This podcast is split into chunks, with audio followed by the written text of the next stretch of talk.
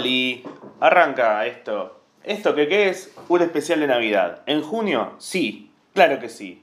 Bienvenidos, bienvenidas, bienvenides, bienvenidos, bienvenidos. No, ya lo dije. Bienvenidis, bienvenidis. Si el lenguaje inclusivo fuese con i, sería mucho mejor. Eh, olis. No, para igual. ol- el saludo no es. El saludo no es inclusivo. ¿Qué es esto? Esto no sé si será gracioso. Especial de Navidad. Eh, anuncios. Mi nombre es Lucas Upstein. ¿Qué es? Eh, no sé si esto será gracioso. Es un podcast de que en realidad es un recreo mental al cual yo eh, lo que hago es buscar eh, nada más que un, rato en el cual no busco ningún chiste y hablo y, y me desahogo. eh, y, y desahogo, desahogo. Qué loco cómo se le dice desahogarse a sacarse las cosas de adentro, ¿no?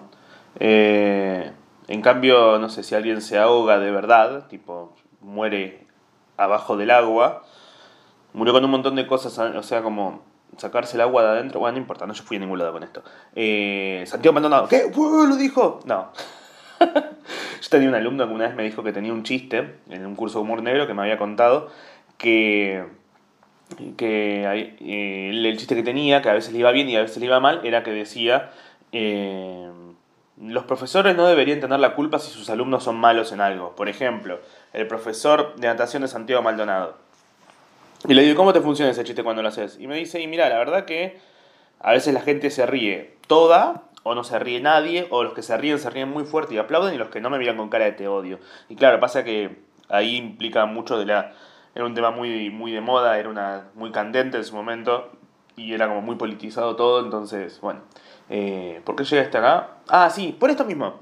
Eh, mi idea era dejar de hacer esto y decir, bueno, vamos a ver en qué se puede transformar. Hasta que estos últimos meses, este mes, y no sé, sí, un mes exacto que no hago esto, que no grabo, eh, me puse a recordar por qué es que yo grababa esto. Y cuando yo lo arranqué a hacer en marzo del. Sí, marzo, marzo del 2021, del año pasado, lo arranqué porque estaba haciendo tantos videos para las redes todos los días, están haciendo, arrancando a hacer mi show eh, eh, acá en Capital Federal, en Buenos Aires, y también estaba arrancando a, a hacer videos para otras plataformas y hacer dos o tres videos en TikTok por día, más dos o tres videos publicarlos en Instagram, más promoción acá, promoción allá, laburar de guion y esto y lo otro, que la búsqueda constante de un chiste me, me volvía loco, porque todo el tiempo es una oportunidad para hacer un chiste, todo el tiempo. Eh, es, no existen muchos momentos de, de descanso, ¿no? Más para lo que me dedico yo, que es hacer chistes, entonces como que todo el tiempo puedes estar haciendo un chiste. Y más en las redes, o sea, realmente puedes estar a cada momento. Eh, pasa algo, puedes hacer un chiste con esto, puedes hacer un chiste con esto, con esto. Es creatividad. Y mientras vos lo haces, lo puedes estar haciendo otro. Entonces tenés que estar pensando todo el tiempo en hacer. Y en ese pensar todo el tiempo en hacer, por más de que yo hiciera 25 cosas por día, podés hacer 25 más. Entonces dije, necesito un espacio en el cual no esté buscando eh, nada. Donde no esté buscando un chiste, donde sea simplemente voy a hablar un rato solo. Y y nada, eso, acá estoy. Y creció, más gente lo escuchó, estuvo bueno eso. Estuvo lindo, ¿saben qué es lo que me gusta de esto? Es que se arma una especie de comunidad, aunque no sin buscarse, pero sí al mismo tiempo, de gente que dice, che, me gusta esto. Y además, lo que está bueno de, de- de desarrollar el podcast, o el espacio este, es que boludo, y boluda y bolude, perdón, boludi, puedo, puedo ah, estirarme y hablar más pausado. Tomarme pausas. Eso es una paja de las redes, porque en TikTok si haces algo muy largo, por ahí si por ahí lo ven un millón de personas o por ahí, por ahí lo vieron dos. Entonces por ahí le pusiste un montón de empeño a decir algo grabado de bla bla bla bla y lo vieron dos personas. No hay drama que lo vean dos personas. El tema es que te estás ex- exponiendo un montón ahí. En, en Instagram es como si no tiene el me gusta al principio y luego lo vieron y le comentaron y bla bla bla, el algoritmo ya no lo muestra. Y es como que te, Tienes que pensar mucho en el chiste y cómo lo haces y cómo bla bla bla bla bla. En Twitter tienen que ser o pocas palabras o muy- no puede sobrar ninguna palabra. A mí me sirvió mucho usar Twitter a lo largo de estos años para aprender a escribir chistes. Yo hice curso de guion, hice, estudié guion un tiempo en la hice facultad de guion, estudié escritura, eh, curso de stand-up, de improvisación, de clown, de bla bla bla bla bla. Pero una de las cosas que más me sirvió para aprender a escribir fue Twitter, sin duda, porque tenés que estar eh, sacando palabras. Vos podés escribir un chiste en Twitter y decís, che, ¿cuántas palabras le puedo sacar y se sigue entendiendo el chiste? Si le puedo sacar palabras y se sigue entendiendo, sacale las palabras, ya está.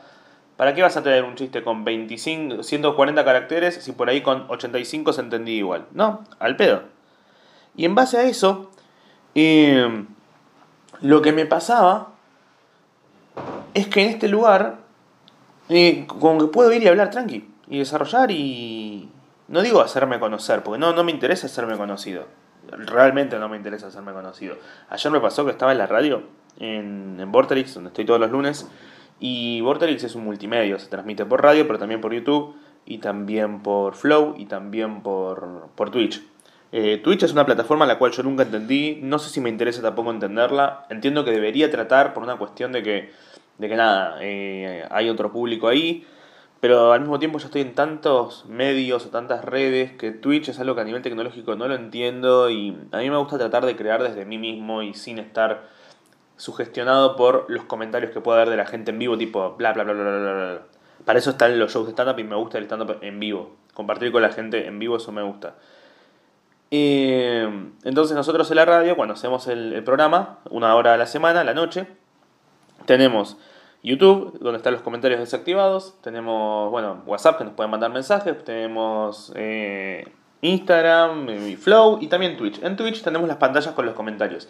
Y ayer habíamos preparado un programa en donde íbamos a hablar sobre Güemes, el, el prócer este argentino por el cual se hizo el feriado del 17 de, de junio. Y habíamos preparado un montón de cosas. Yo dije, no tiene himno de Güemes, entonces vamos a hacer un, himno de Güemes. Y pusimos una base de trap y empecé a cantar Güemes, Güemes, Güemes, Güemes, Güemes, Güemes, Messi, Messi mete un gol y tengo otro gol. Eh, a mis putas me las cojo, no te miento. Soy como Sarmiento, voy a Ramos Mejía en el Sarmiento. Entonces, te digo, bueno, todo así. Y empezamos a ver en la pantalla de Twitch comentarios de gente diciendo...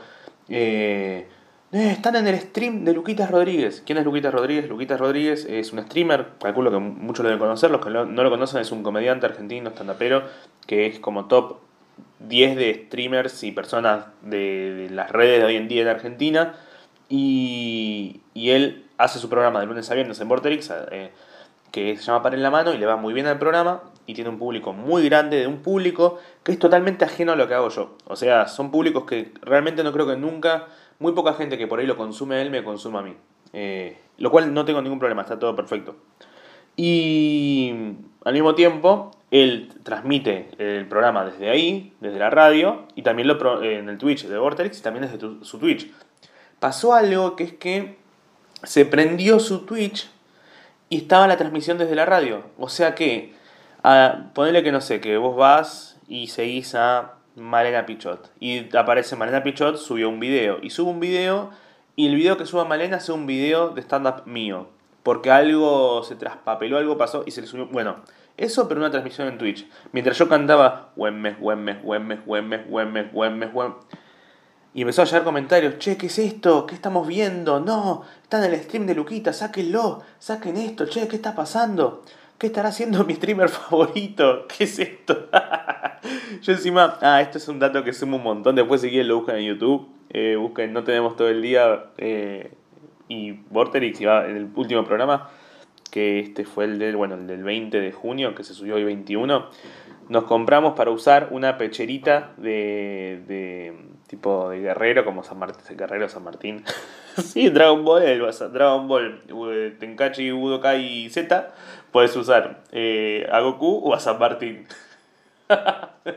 Rápido, Goku, Kamehameha. Y San Martín usa ataque de cogerse a alguien de 14. Ahí va, hizo un montón de cosas San Martín. O sea, también cruzó la cordillera y liberó pueblos y, y hizo trenes y barrios. Era eso su, su, ¿cómo se dice? Su legado. ¿No sabías que San Martín construyó, construjo, constrují, ahí está, el tren? Bueno, y, y estábamos ahí con esa ropa, entonces no.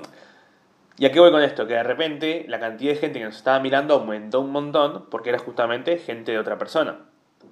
Y eso tiene mucho eh, hoy en día el tema de las redes, de ser conocido. Y a mí no me interesa ser conocido, porque me gusta que la gente que pueda gustarle lo que yo hago, lo vea. Y que en una de esas si les gusta, que se queden. Pero la fama por la fama es re triste. ¿Por qué querría ser famoso? O sea, realmente, ¿por qué? Yo me acuerdo una vez tuve una conversación con alguien eh, que, que eso, que me decía, no, yo quiero, o sea, a mí me, interesa la idea de ser famoso, pero no sé bien cómo llegar a esa fama.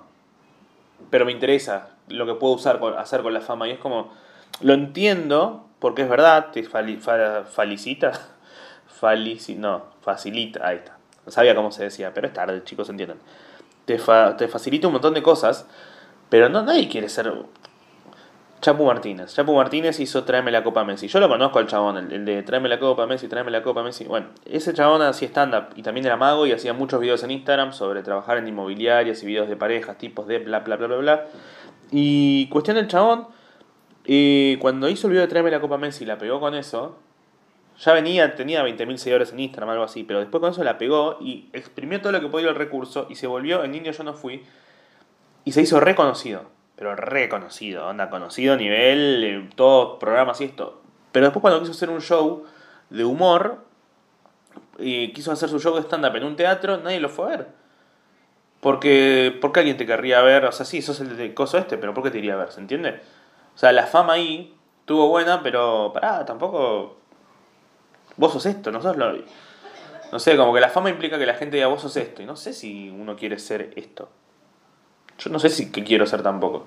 A mí lo que más me. o sea, eso. Eh, para, ¿Cómo llegaste acá? Ah, sí. Eh, un día salí por la concha de mi mamá y. Y acá estoy.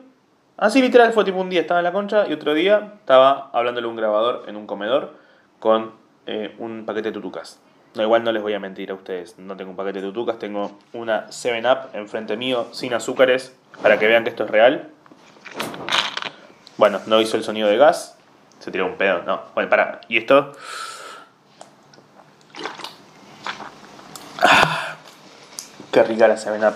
Sobre todo cuando estás enfermo. ¿Vieron que dicen que la 7-Up cuando estás mal, te sentís mal, está bueno tomarla? Yo una vez me acuerdo que mi vieja me dio 7-Up porque estaba, me sentía muy mal del estómago y yo tan, dormí en una cama cucheta. La cama cucheta es la de dos pisos, con mi hermana y yo estaba en la parte de, de arriba y ella eh, me montaba. no. Ella iba a la parte de arriba, yo la de abajo. Y ese día me acuerdo que estaba en la parte de arriba, tomé 7-Up y vomité desde la cama de arriba hasta la parte de abajo. Ah, buen provecho, no creo que nadie esté comiendo ahora. Y si estás comiendo, te pido mil disculpas. Eh, ah, la parte, lo de la comunidad, eso estaba tratando de decir, que me gustaba la idea de generar una comunidad. Que es bueno, la parte de, poder... Eh, bueno, entonces, generar comunidad. Perdón, quise poner pausa y ya apagué. Cualquier cosa hice. Como cuando querés eh, tirarte un pedo y te cagás. Bueno, eso. Eh, a mí no me interesa mucho la idea de, ser conocido, pero me gusta la idea de poder de, tener este espacio para ir y, y hablar y hablar y hablar y que no haya nada. Puede que no haya nada. Y como yo lo empecé a hacer para tener un recreo de mí mismo, eh, cuando lo dejé de hacer, me pasó que justo este mes estoy muy a full, ahora en junio y ahora julio también, y estoy hace un tiempo muy a full porque estoy, los fines de semana ya no los tengo a nivel libertad Lucas para ser una persona, sino que soy Lucas comediante, que me hace muy feliz. Vengo de una gira en el norte, actué el viernes pasado en Santiago del Estero, el sábado en Tucumán, el domingo en Salta. Tuve, estuve en los tres shows, entre los tres shows hubo casi 350 personas. Eh, todos con el mismo apellido. No, mentira, mentira. A ver qué dijo mi comediante no discriminador favorito. y ahora tengo el fin de semana también tres shows: Tigre, Banfield, Longchamps. Y la otra semana también eh, tengo eh, San Luis, Córdoba, Río Cuarto. Y la otra semana también. No, Pacheco, San Luis, Córdoba, Río Cuarto. Y la otra semana también tengo, eh, tengo Resistencia, Posadas, eh, Corrientes. Es como sí, tengo como tres shows por semana. Y yo los shows me voy medio, me voy solo a la gira, porque nada, no, no voy con Nati por una cuestión de que todavía no meto la cantidad de gente necesaria como para ir y pagar el pasaje y todo lo que implica que venga alguien conmigo para grabar los shows y que sea rentable, pero ya va a pasar.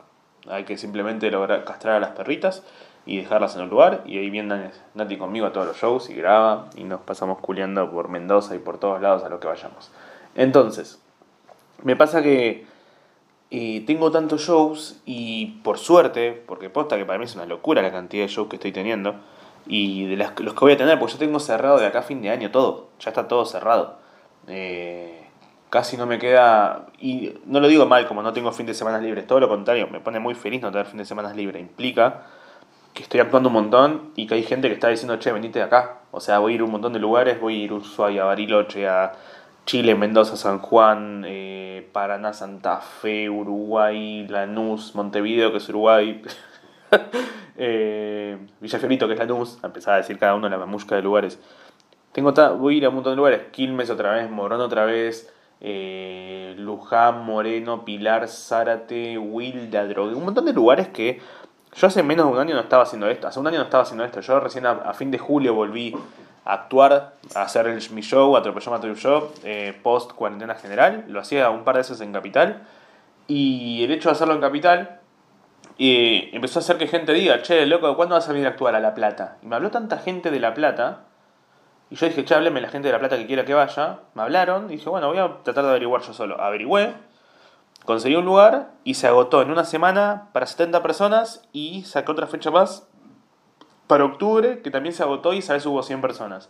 Y en septiembre hice Mar del Plata, y como que siento que la misma gente, por ahí alguno me sabrá decir, no, en realidad, no, en realidad siempre te quisimos ver, o por ahí no lo sé, pero lo que yo creo es que la misma gente, al ver que yo me la pasaba dando vueltas, y me estaba actuando, bueno, en Buenos Aires, pero también iba a La Plata, que bueno, parte de Buenos Aires, y a Mar del Plata, que es parte de Buenos Aires, estúpido Lucas, e iba, no sé, a un lugar de conurbano, uno así, y de repente voy a un Rosario, de repente voy a un Córdoba. Y para mí va a ser eh, Mar del Plata, Rosario, Córdoba, lugares del conurbano, Capital Federal, fin. Y me empezó a llegar tantos mensajes, che, ¿y para cuándo Mendoza? Ok, ¿Mendoza? ¿Cuántos mensajes llegaron? ¿Tanto, ta, Dale, sale Mendoza. Voy a Mendoza, se llenó, 100 personas. ¿Querés ir a San Juan? Mira, no lo había pensado porque no hablaron tantos. Voy, 80 personas o 60 personas en San Juan. Eh, San Luis, no lo había pensado. Voy, 55 personas. Che, ¿cuándo venís a, tal? Y otro día fui a Tucumán y hubo 200 personas. En un lugar donde yo hace menos de dos años estaba haciendo. No en Tucumán, ¿no? Pero acá en Capital Federal me acuerdo que yo grabé un show a fin de 2019 a la gorra, sin cobrar entrada y hubo 35 personas.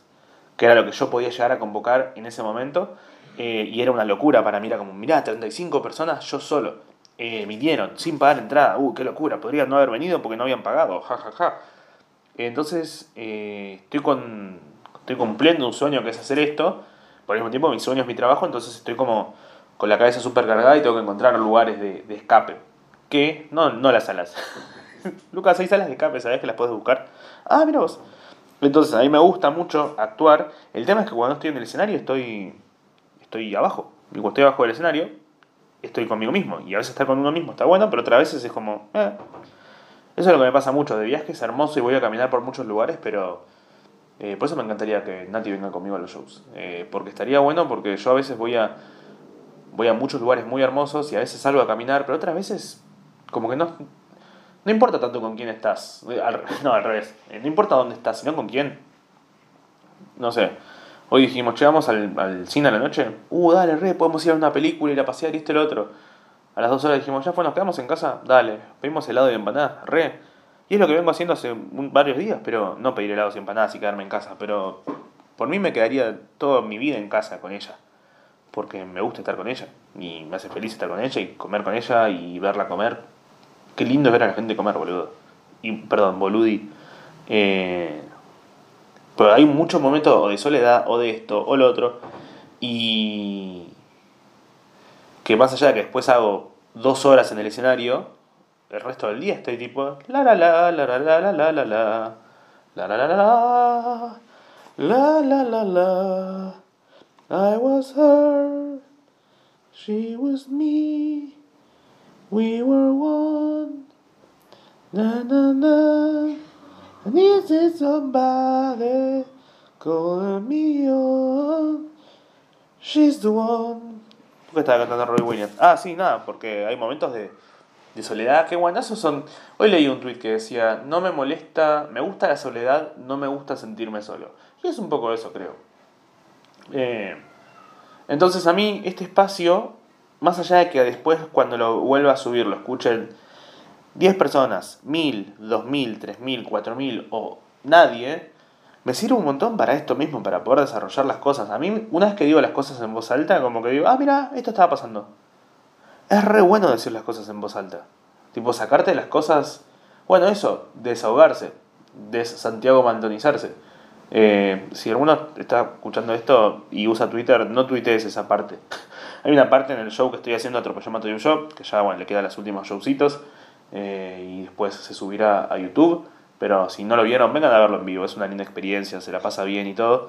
Donde hablo un poco de esto, no de Santiago Maldonado, sino de que el humor es puro contexto. Si vos agarrás un chiste, muchos chistes del show, no los, nunca los hice en redes ni nada. O sea, la gran mayoría de las cosas que pasan en el show no, no están en redes. Por una cuestión de que sí, porque iría a saber un show que está en redes, ¿no? Pero más allá de eso, eh, ok, mejor sería decir, no decirlo de YouTube, ¿no? Y borrarlo. Mm, no, ya fue. Vengan al show, va a estar bueno, pelotudos de mierda. Perdón, pelotudis. Eh, yo en el show lo que digo en un momento es que hay dos tipos de personas. Está la gente que por ahí va y dice matemos un chino y está la gente que se ríe. La gente que dice matemos un chino, por ahí es nazi de verdad. Seguramente sea nazi y odia a los chinos porque, bueno, tiene los ojos chiquitos. En cambio, el que se ríe probablemente sea yo, y no porque le dé risa que alguien sea nazi, sino porque me río del oscuro, me da una adrenalina especial las cosas muy oscuras, porque lo único que me queda ante eso es como, no puedo hacer nada con esto, o pegarle una piña al nazi seguramente, pero más allá de eso es como me río, como me da adrenalina sentir al oscuro.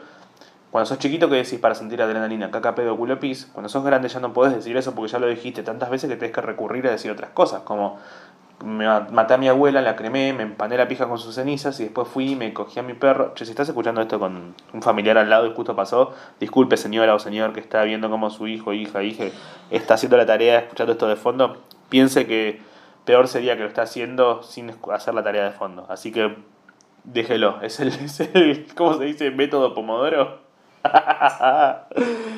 Entonces, a ver si me pongo un podcast y escucho y leo y me quedan las cosas encremarte la teta con un perro muerto. ¿El perro está cremado? No, no, simplemente te pasás a tu perrito, a tu caniche que murió por las tetas. Tipo, Y después vas y vas a educación cívica. ¿Cómo te fue la prueba de semiótica? Mal, pero el profesor quiere salir conmigo. Entonces, eh, Ah, esto sí. Y que cuando yo cuento esto en el escenario, de lo de encremarse la pija y las tetas con un caniche, hay un montón de gente que en ese momento como que se empieza a reír y algunos que me sueltan la mano y otros que en el sentido de, che, no, pará, es un montón, otros que dicen como, bueno, basta, ya entendí. Pero hay unos cuantos que me están mirando como diciendo, dame más detalles, sí, contame más, y después de dónde lo llevas, qué hiciste después con eso que comiste, ay, hermoso, bueno, esa gente la pasa bien cuando viene al show. Todos la pasan bien porque el show sale bien. Pero esa gente eh, se va más feliz que nada porque probablemente sea de mi grupo de morbosos que eso le da risa. Y está bien que se estén riendo de eso porque es el lugar para reírse en el show. Es el contexto adecuado. La gente, si alguien graba una parte del show y la sube, si graba la parte de la parte de pasarse un caniche muerto por las tetas y eso lo sube a una historia de Instagram, acá viene a ver un show y me aparezco yo durante 10 segundos diciendo una gana de pasarme un caniche muerto por las tetas y después esa parte no la subas, la concha de tu hermana, esa parte no. Subíla sin sonido eh, o subíla y etiqueta a Grego Roseló y, eh, y, que se cague otro, ¿se entiende? Igual todo bien con Grego, un capo. Pero... Eh, Entonces, es una cuestión de contexto. Eh, muchas cosas. ¿Y por qué decía esto? ¿Por los Santiago Maldonado? No me acuerdo cómo llega la parte del contexto. Pero eso, necesito mucho mm, tener el espacio este como para ir y decir, che, eh, buena onda. Eh, ah, no, estaba hablando del contexto por lo de los show, el show que lo voy a subir, la, la gira. Ah, sí, bueno, eso, como que voy, tengo de acá a fin de año todos los fines de semana cubiertos. Eh, no, no tengo, no tengo espacios para de fin de semana. O sea, hoy. Entonces, por suerte. Miren, yo cuando terminó el año pasado, en diciembre me acuerdo que fui a ver Spider-Man, la, la última de los multiversos. Salí del cine, re feliz, como fue linda película, me divertí. Agarro el celu, tenía Instagram cerrado, se me había inhabilitado un día. Y dije, no, la concha de mi hermana. O sea, tenía, no sé, 80.000 seguidores en Instagram eh, y, estaba haciendo un montón de shows y era la principal herramienta de, de, laburo. O sea, muchos critican a Instagram y todo, pero lamentablemente es por donde más la gente se mueve. Yo tengo un TikTok con un millón de seguidores, pero es como menos tangible esa gente ahí.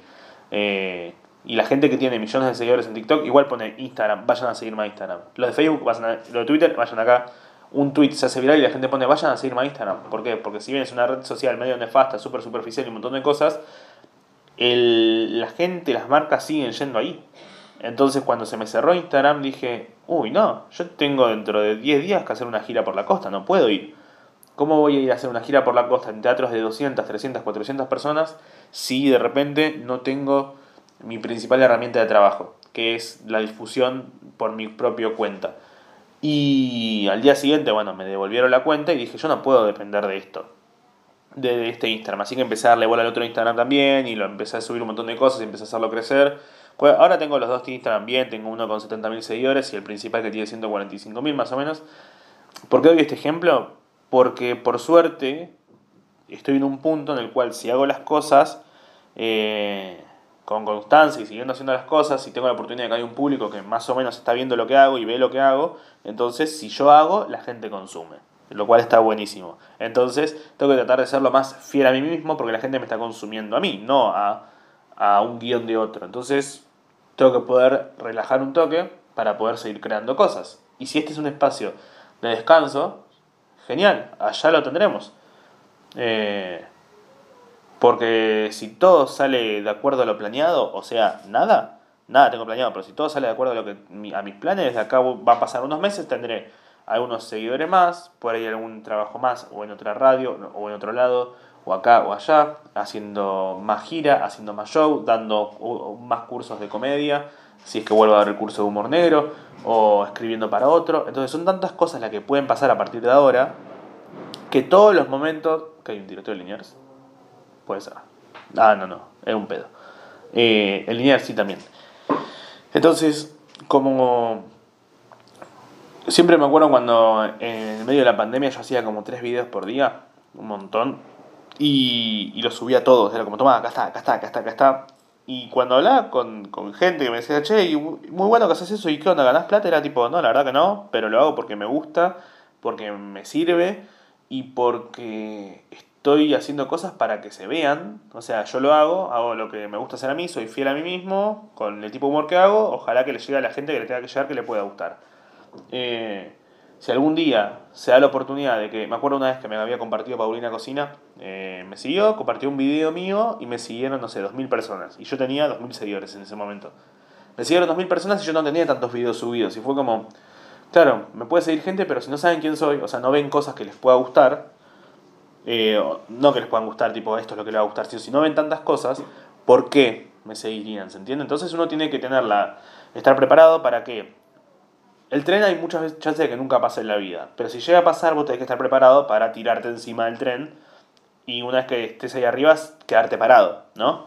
O sentarte o lo que sea, pero tenés que estar preparado. Entonces uno, yo me preparé durante los últimos nueve años haciendo un montón de cosas y ahora en el momento en el cual parecería que está el tren y estoy arriba del tren, porque estoy haciendo todo, o sea, más metafórica y no metafóricamente, estoy en el tren, va por ahí a veces en, micro y otras en avión, tengo que eh, seguir haciendo cosas. Y si sigo haciendo cosas, salvo que les vaya muy mal, pero muy mal, tipo, no, de repente todos digan, no, esto es una poronga, eh, algún crecimiento mínimo va a haber, va a seguir pasando cosas, entonces eh, los momentos libres, a nivel laboral va a estar buenísimo, pero a nivel mental voy a terminar hecho pija. Entonces tengo que encontrar los lugares de, de, descanso, ¿no? Y si este es un lugar de descanso, tendré que usarlo. es eso. Exceso, exceso es sexo. es, es, eso, eh. Es eso, eh. Hablando de eso, el otro día había pensado algo para contar acá. Que es que mm, la metáfora del sexo anal como todo lo malo, como el, el, bien y el mal, estaba pensando esto. Eh, expectativa de realidad. ¿Sí? Expectativa de realidad que es tipo, bueno, lo que la expectativa, lo que vos crees que puede pasar, la realidad lo que pasa. Y a veces la expectativa suele ser, puede ser muy grande o muy baja y la realidad puede ser muy buena o muy mala, de acuerdo a la expectativa. Eh, y el sexo anal para mí es como, a nivel expectativa de realidad, es como el culo por fuera es la expectativa, el culo por dentro muchas veces es la realidad. ¿No? Entonces uno como que superficialmente, tipo, a mí me encantan los culos, y es como, fuck, ojetes, sanos, qué lindos que se ven, bla. Hola señor, madre, padre, sí, volvió, ya no estoy contando más lo de los caniches. Su hija está estudiando para un parcial. bueno, eso, a mí los culos me encantan. Eh, y los sanos también, es como, qué lindos que se ven, bla, bla, bla. Pero todo lo que pasa por dentro, no, no se ve ni remotamente cercano como se ve por fuera, ¿no? Eh, esos chistes de, tipo de chabones de sabían que las mujeres no cagan, no, las mujeres cagan, los hombres también, tipo, todos hacemos caca, tipo, eso nos une con todos. Cualquier momento, cualquier persona linda que, que te imagines, sabe que en algún momento se caca. O sea, este, este comentario incluye a un montón de gente que puede decir, sí, tal cual, no, re, siento que no discrimino a nadie, pero ya los coprófagos o a los que les guste que la caca, les pido disculpas si son un colectivo o alguien de ese colectivo me está escuchando, no es hacia vos, pero me estás cagando literalmente la metáfora, así que eh, déjame seguir, por favor. ¿Metáfora o analogía? Eh, pim, pim, pim, pim, pim, pim, pim. Eh, entonces, eh, ¿por qué estoy hablando de esto? Porque se, me cantó. Y todo lo que pensaba, bueno, yo me acuerdo que una vez, lo, contesto alguna vez creo, pero que de chico siempre estaba como, no, qué lindo debe ser, no, mirá, se ve re lindo el, ano, tipo ir y, bueno, esta parte también, en las redes, tipo, si uno va y hace un comentario medio eh, que te gusta algo, tipo del ano, es como, no, ¿cómo vas a decir eso? De puto, puto, puto, puto, es como recontra patriarcal, como no puedes decir nada de eso. Como, hermano, si, hola hermano, no, no máximo mi hermano, pero si sos chabón y nunca te tocaste el ano, tocátelo, hermano, es lo mejor que te va a pasar en la vida. Eh, hermana, no, para, no, vos no te des el punto que bueno, pero si sos un, un chico trans, una chica trans, eh, sí, lo tenés. La chica trans es el que era un chico y ahora. Sí, vos también lo tenés. Sí, aprovecha. Eh, pero. Pero después el hecho de ir e introducir algo directamente ahí, que alguien vaya y te introduzca algo, es como si puede estar bueno, si está muy bien hecho y con muchos cuidados y bla, bla, bla. Pero la realidad es que todo lo que puede pasar ahí, estás más cerca de la implosión a que no. Eh, me acuerdo una vez en el show que grabé el año pasado, en era otra época, que está en YouTube. No es un chivo, es un comentario que me salió eh, le pregunté a alguien del público sobre qué querían cada chiste y uno me dice, beso negro con sorpresa. Y le digo, beso negro con sorpresa, le digo, mira, no es una sorpresa si estás chupando un culo. ¿Se entiende? Como, estás chupando un culo, ¿qué pensaste que iba a pasar? Eh, uy, petróleo, si sale petróleo, bueno, ¿no? Como a eso mismo, si vos estás de repente taladrando el suelo y sale petróleo, y sí, y sí, ay, taladreo con sorpresa, y no, es normal que pase lo que pasó, ¿se entiende? En cambio, en este caso, lo mismo. O sea, sorpresas. Pesondero con sorpresa, tipo, le chupas el culo y tipo, ¡ay, un autito! no sé. A veces creo que es mejor la expectativa que la realidad. Tipo, lo que pensás que va a pasar contra lo que pasa. Por eso la fantasía es tan linda. Porque la fantasía es el terreno de lo no hecho. Cuando tratás de ir y llevar al plano tangible tu fantasía, por ahí te encontrás con la realidad, que es tipo, ah, sí, no, esto tampoco estaba tan bueno. Bueno, Jim Jeffries es un comediante que tiene, que, australiano, que es buenísimo lo que hace, que tiene un chiste donde va y dice que lo bueno del porno, o lo mejor del porno es que no tiene olor. Entonces, nada, justamente eso. Caca. Entonces, esto no va a durar mucho más, porque ya igual duró un montón. Eh, ¿De qué se todo esto? Esto es un episodio de Navidad que se hace en junio. Eh, el podcast va a volver. ¿Va a volver? ¿Para qué? ¿Para no volverme loco? No. No, porque tengo ganas de hacerlo, me gusta. Está bueno dedicarme una hora por semana a estar hablando de la nada misma. Entonces, puede que. Eh, que estamos en junio, ahora empieza julio. Primera semana de agosto arranca la segunda temporada. Que en realidad es la tercera, porque yo ya hice como 14 capítulos antes de empezar a hacerlos en YouTube.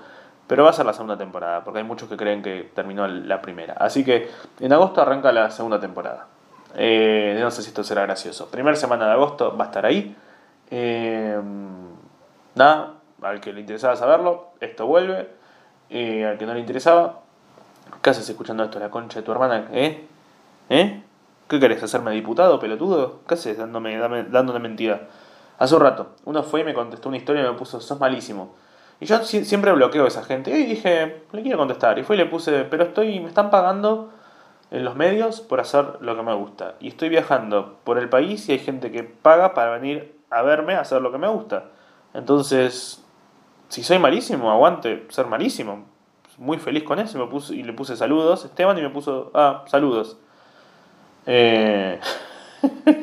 me da mucha risa que me haya puesto esto, sos malísimo. Porque porque eso, o sea, más allá que es subjetivo,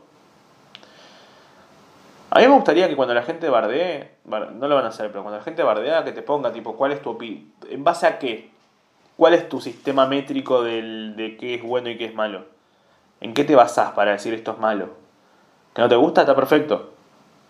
O sea, que te, respeto. Che, esto me parece malo. Ah, listo, perfecto. Me pareces malísimo, también lo respeto. Ahora, son malísimos como, mira, si lo vas a poner desde ese lado, me parece que no.